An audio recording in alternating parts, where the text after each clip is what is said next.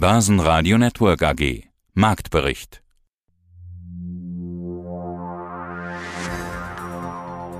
Herzlich willkommen zum Börsenradio To Go Podcast.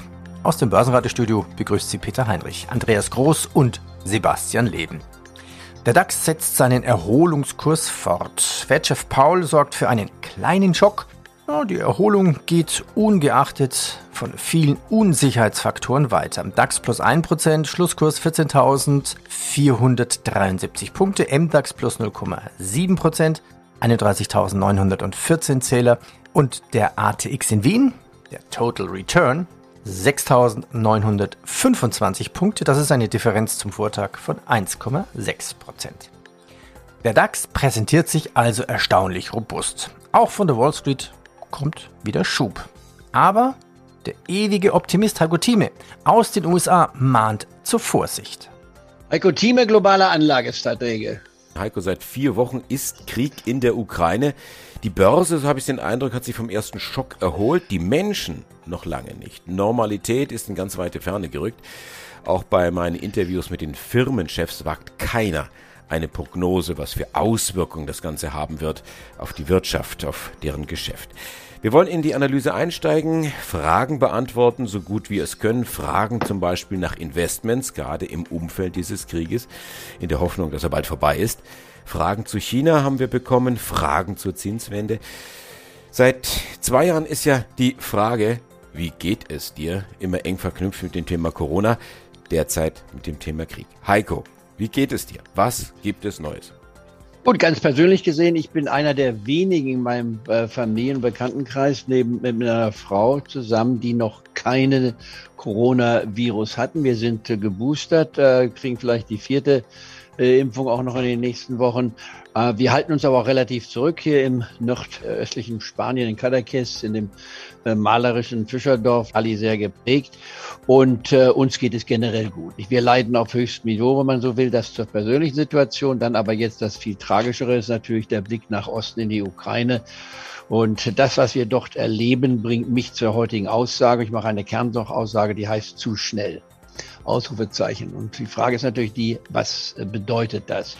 Wir haben von den Tiefständen, die wir gesehen hatten, jetzt im Februar, wir waren ja äh, knapp unter der 11.500, äh, oder 12.500 Marke, ich will jetzt nicht dramatisieren, 12.500 Marke. Wir hatten einen Minus von 24 Prozent von knapp 16.300 gesehen nach den ersten drei positiven Börsentagen im neuen Jahr, also ein Minus von rund 24 Prozent beim DAX.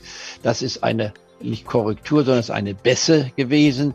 Ich hatte ja projiziert ursprünglich, wir werden die 13.000 Marke testen und auch noch leicht unterschreiten. Das war dann sogar etwas mehr, was ich auch vorher noch schon annonciert hatte, wenn ich mal so sagen darf, ohne jetzt angeben zu wollen. Und dann gemeint, es könnte also bis in die Nähe der 12.000 Marke gehen. Äh, das war alles vor der jetzt totalen Zerstörung einer, einiger Teile von der Ukraine. Der Krieg hat sich seitdem aus meiner Sicht heraus verschlechtert, von den Opfern her gesehen, von der Verwüstung her gesehen.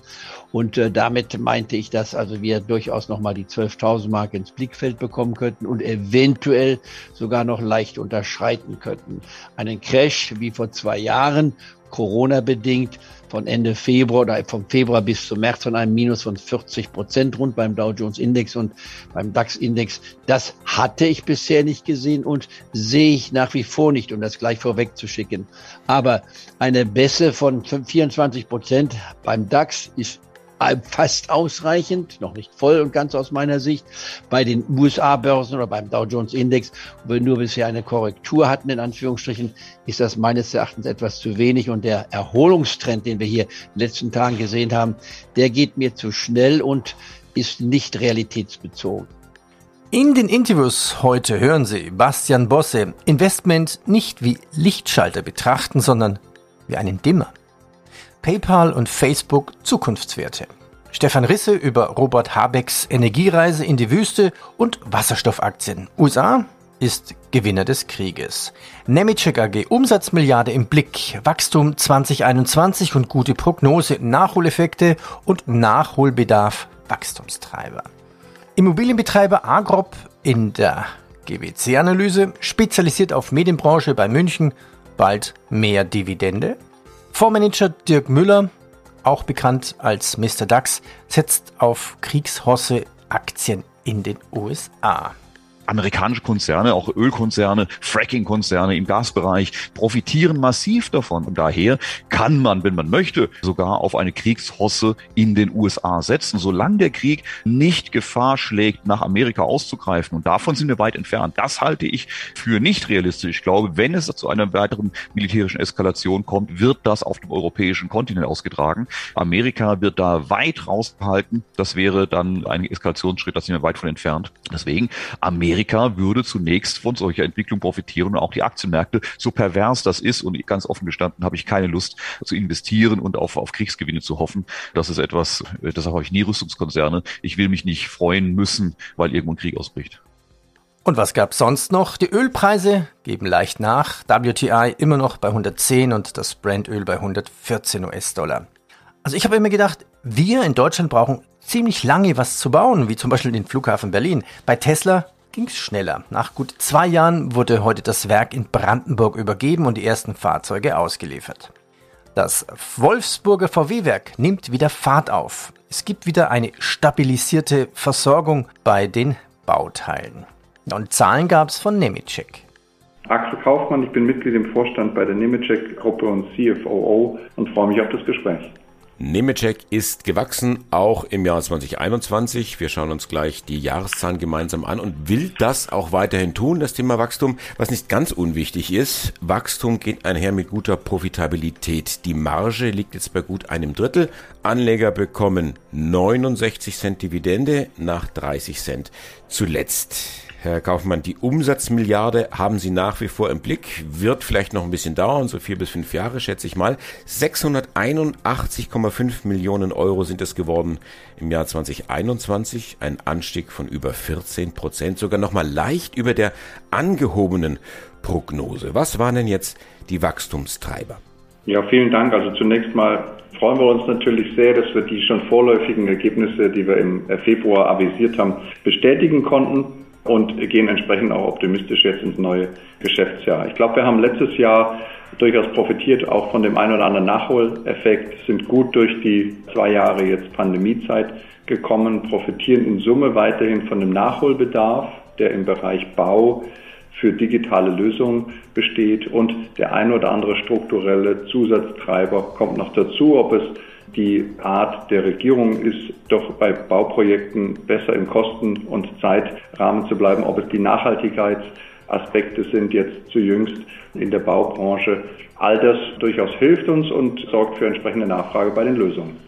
Ich habe gelernt in den vergangenen Jahren immer wieder, wenn ich mit Softwareunternehmen spreche, ja, das Abo-Modell, das hilft uns, das bringt wiederkehrende Umsätze, das bietet aber auch dem Kunden die Möglichkeit, wieder auszusteigen. Machen die Kunden das oder sind sie, ja, wie soll ich sagen, doch so bequem einmal, da das Abo abgeschlossen hat, man bleibt dabei? Ja, die Abo-Modelle, wie Sie es äh, nennen, oder Subscription in dem Sinne sind für uns ein großes Thema. Haben wir in den letzten äh, zwei, drei Jahren auch nochmal weiter forciert. Wir wollen die Kunden da nicht da, dazu rein äh, zwingen und machen es auch nicht auf einen Schlag, sondern haben uns äh, Ansatz ausgesucht, wo wir phasenweise über die einzelnen Segmente in den Geografien, dort wo es für den Kunden auch einen Mehrwert bietet und ein Win-Win ist, entsprechend vorgehen. Und so sind wir stolz, es wird die höchste Zahl im, im Anteil des Umsatzes äh, über eigentlich die ganzen Jahre jetzt berichten konnten, äh, gehen auf die 20 Prozent in diesem Teil der Umsätze zu. Und in Summe sind wir schon über 60 Prozent bei den total wiederkehrenden äh, Umsätzen, wo wir die Serviceverträge auch mit einbeziehen. Und auf Ihre Frage, wenn wir es richtig machen, und das haben wir auch in äh, Sparten gesehen, dann äh, haben sie tatsächlich eine hohe Kundenbindung, weil die Kunden zufrieden sind und es für die auch keinen Grund äh, eigentlich gibt, abzuspringen. Sie müssen die Kunden entsprechend halt versorgen mit Zusatznutzen. Das tun wir in der Regel durch zusätzliche Feature, die sie dann im Abo-Modell laufend bekommen. Fed-Chef Paul konnte die Wall Street nur kurz damit beeindrucken, dass die Zentralbank die Zinssätze auch durchaus stärker als bislang erwartet anheben könnte. Ja gut, er zeigte sich gleichzeitig aber zuversichtlich, dass die Fed dennoch ein sogenanntes Soft Landing der Wirtschaft erreichen kann. US-Staatsanleihen verlieren weiter, während im Gegenzug die Rendite in Höhe schnellen, was darauf hindeutet, dass die Sorgen über das zukünftige Wirtschaftswachstum wächst. Bastian Bosse, Vorstand der BRW Finanz AG. Sollte man jetzt in die Aktie einsteigen? Ich weiß nicht, wie weit Sie das beantworten wollen. Auf jeden Fall ist für Sie PayPal ein Zukunftswert. Wie mit diesen 100 Euro umgehen? Vielleicht sinkt es ja noch weiter, peu à peu einsteigen. Wie ist da Ihre Taktik? Also würde ich, würde ich raten, würde ich den, den Hörern auch empfehlen, nie vorzugehen. Also das wäre ja ein Schwarz-Weiß-Denken. Ich habe Geld, ich möchte es investieren, warte ich noch oder wird es vielleicht auch mal günstiger oder soll ich heute bereits investieren? Ich würde das nicht wie, wie so ein Lichtschalter betrachten, sondern eher wie ein Dimmer. Also ich glaube, es gibt gute Gründe, dass man bereits heute in PayPal investiert sein könnte ohne ein solches Investment konkret jetzt auch hier an dieser Stelle zu empfehlen. Dafür gibt es noch viel, viel mehr Aspekte, die es zu berücksichtigen gilt. Aber wir sind in PayPal investiert und so es vielleicht noch einmal günstiger werden sollte, wären wir auch bereit, auch in den kommenden Monaten die Position nicht nur zu halten, sondern sie auch durchaus weiter aufzustocken, wenn sich nicht Grundlegendes auf der Wertseite verändert. Es gibt so viele Treiber. Wir denken halt in einer Welt immer wieder, also wenn wir Wachstumszahlen berichtet bekommen, Bruttoinlandprodukt dergleichen mehr, sind das zumeist reale Wachstumszahlen. Das ist aber für so eine Plattform wie PayPal, irrelevant. Da geht es um nominelles Thema, äh, nominelle Themen. Also wenn ich Inflationsschutz groß schreibe, dann habe ich durchaus auch eine PayPal, die eben nominell gedacht werden sollte. Die Trend bar, unbar, ich glaube, das ist auch klar, wer am Ende hier als Sieger hervorgehen wird. E-Commerce, M-Commerce, verglichen mit dem stationären Handel. Dann hatte ich, hatten wir gesprochen über die Marke, die entsprechende Produktgüte. Dann gibt es das Thema App-Ökonomie. Also es gibt so viele Aspekte, die aus unserer Sicht dort positiv zu betrachten sind, mit Blick auf die kommenden Jahre, nicht Tage, Wochen, Monate, die aus unserer Sicht zumindest für ein Investment in eine PayPal sprechen. Der Disclaimer, wie gesagt, muss immer noch nachgeschaut werden. Okay, den Disclaimer, das ist klar. Aktien können fallen und sinken, also Sie kaufen natürlich auf Ihr eigenes Risiko hin. Auf zur nächsten Aktie, aus zeitlichen Gründen hauen wir ein bisschen drauf. Zeitlich Facebook Metaverse. Das nimmt der Zuckerberg so ernst, dass er seinen Konzern zu Meta umbenannte. Das Metaverse soll Welten zusammenführen, ein Zusammenschluss aller virtuellen Welten. Das Metaverse ist ein Hype-Begriff der Stunde. Ja nur, was soll es wirklich sein? Wo ist es eigentlich? Gibt es da einen Eingang? Kann man das Metaverse heute schon sehen? Ist es nur eine Vision von Mark Zuckerberg oder ist es doch mehr? Es hat das Potenzial, mehr zu werden. Aber es sollte aus unserer Sicht nicht der Hauptgrund sein, aus dem man sich Stand heute mit Facebook oder Meta-Plattforms beschäftigt. Das ist sicherlich eine interessante Vision mit Blick auf die kommenden Jahre, so beginnend ab fünf, sechs, sieben Jahre in der Zukunft.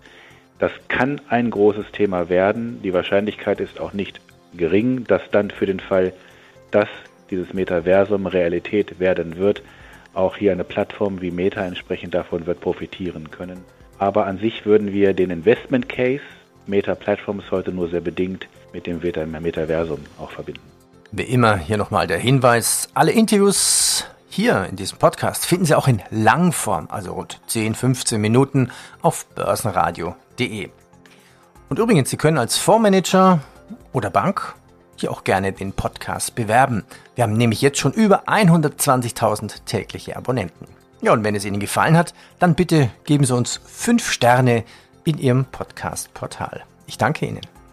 Mein Name ist Felix Haug, bin Analyst bei der GBC AG und wir wollen über eine Firma sprechen, die bei euch in der Analyse ist. Agrop, ein Immobilienbetreiber. Man könnte jetzt weit in die Vergangenheit zurückblicken auf über 150 Jahre Firmengeschichte. Aber in der Zeit hat sich so viel verändert, dass ich glaube, die alten Zeiten lassen wir an der Stelle mal raus und kommen direkt zum Thema Immobilien.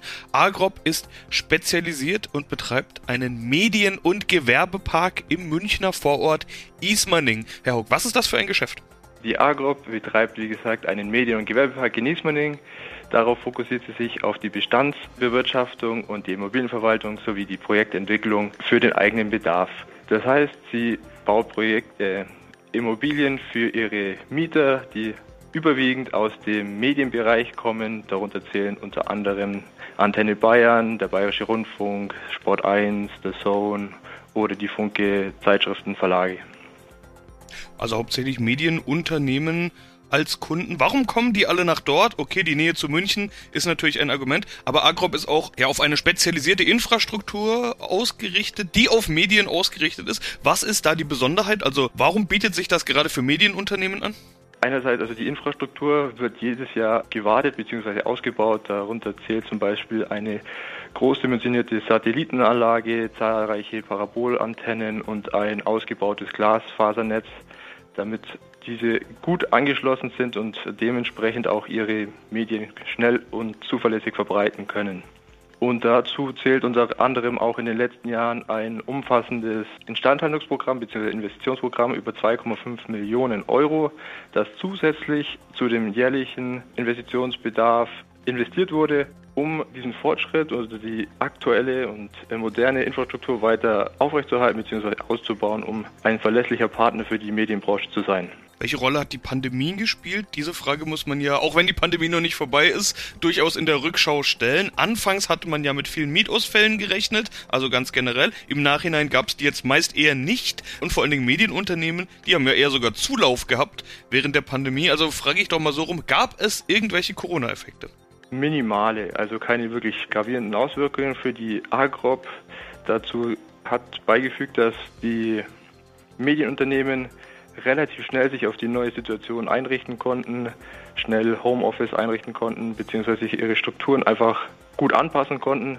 Dadurch gab es eigentlich keine Ausfälle in der Medienbranche. Wie schon gesagt, das war eher ein Zulauf für viele. Dadurch gab es keine wirklichen negativen Effekte. Insbesondere durch das Investitionsprogramm konnte ja davor die Infrastruktur auch ausgebaut und wurde davor ausgelegt, dass man auf ja, solche Situationen schneller reagieren konnte und durch die moderne Einrichtung also keine gravierenden Folgen für die Mieter sowie die Agrop entstehen konnten. Mein Name ist Stefan Risse, ich bin Kapitalmarktstratege bei Arcatis Investment.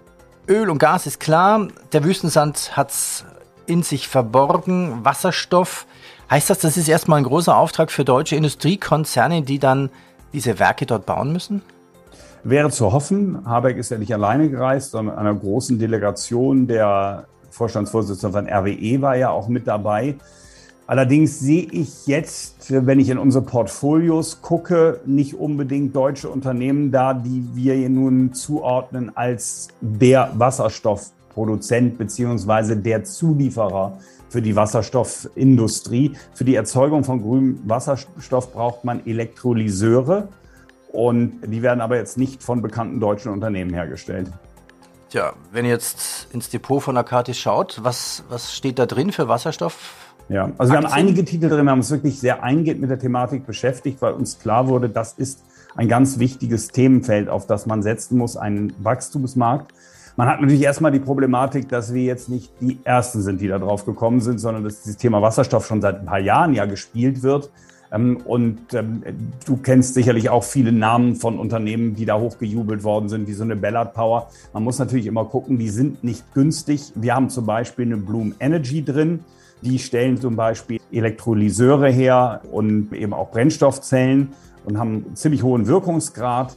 Dann haben wir eine Plug Power drin, die beliefert beispielsweise Amazon und Nike für deren Hochlager, rüsten die die Gabelstapler aus.